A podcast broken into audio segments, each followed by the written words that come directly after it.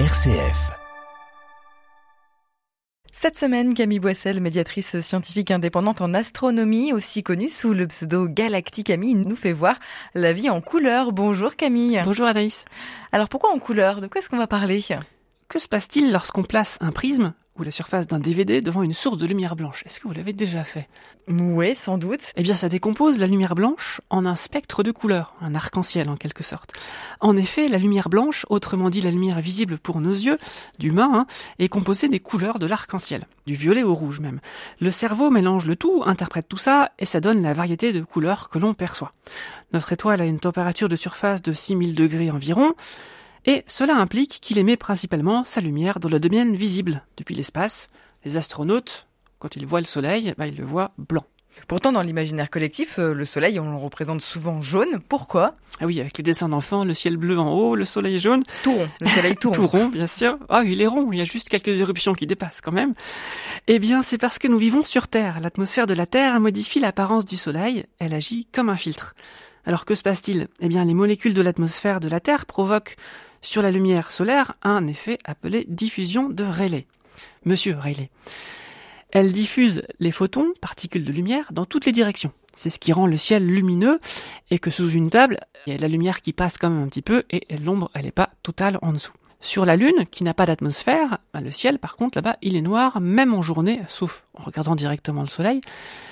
Et la lumière solaire arrive tout droit vers la surface. Il n'y a pas ce halo autour du soleil qu'on peut voir sur la Terre. La diffusion de Rayleigh a un deuxième effet. Plus la lumière est bleue, plus elle est diffusée avec de grands angles dans toutes les directions.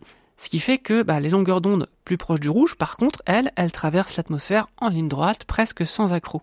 Et quelle est la conséquence de ce phénomène pour nous? Eh bien, la conséquence de ça, c'est que la lumière du soleil, elle est diffusée dans l'atmosphère, et c'est seulement la lumière bleue qui est diffusée, surtout. Et donc, ça fait que le ciel est bleu. C'est d'ailleurs un phénomène physique similaire qui donne la couleur bleue des iris aux yeux de certaines personnes. C'est alors la mélanine, en plus ou en moins grande quantité, qui joue le rôle de diffuseur.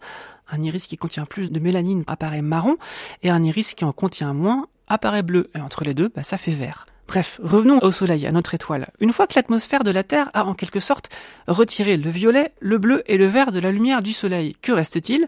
Eh bien, le jaune, l'orange et le rouge. Et là, si on fait le mélange, eh bien, ça fait du jaune. Ces photons-là, ils arrivent à peu près tout droit, ce qui donne donc l'aspect jaune, le fameux aspect jaune du Soleil vu depuis le sol de la Terre. Votre attention, s'il vous plaît. N'utilisez pas cette chronique comme prétexte pour regarder le Soleil. C'est très dangereux, même à l'œil nu. Fin du message de prévention. Merci. Maintenant qu'on sait ça, qu'est-ce qui se passe quand le Soleil se couche? Sa lumière nous arrive de façon rasante et donc traverse une plus grande épaisseur d'atmosphère. Si on s'imagine la Terre comme un cercle, quand le soleil est au-dessus, eh il n'y a qu'une centaine de kilomètres d'atmosphère à traverser. Quand il est sur le côté, il y en a beaucoup plus. Et donc c'est ça qui se passe quand il se lève ou quand il se couche. L'effet de diffusion de la lumière jaune, qui était marginal en journée, devient alors plus important puisqu'il y a plus d'atmosphère qui agit. Il ne reste alors que l'orange et le rouge qui nous arrivent en ligne droite, et le ciel se colore alors de jaune et le soleil prend une teinte orange ou rouge. Ça, c'est pour la Terre. Alors, qu'est-ce qui se passe sur les autres planètes? Eh bien, ces effets de diffusion de la lumière vont varier selon la composition des atmosphères. Vous avez vu, hein, sur la Lune, pas d'atmosphère, pas de diffusion. Bon, il y a d'autres variations.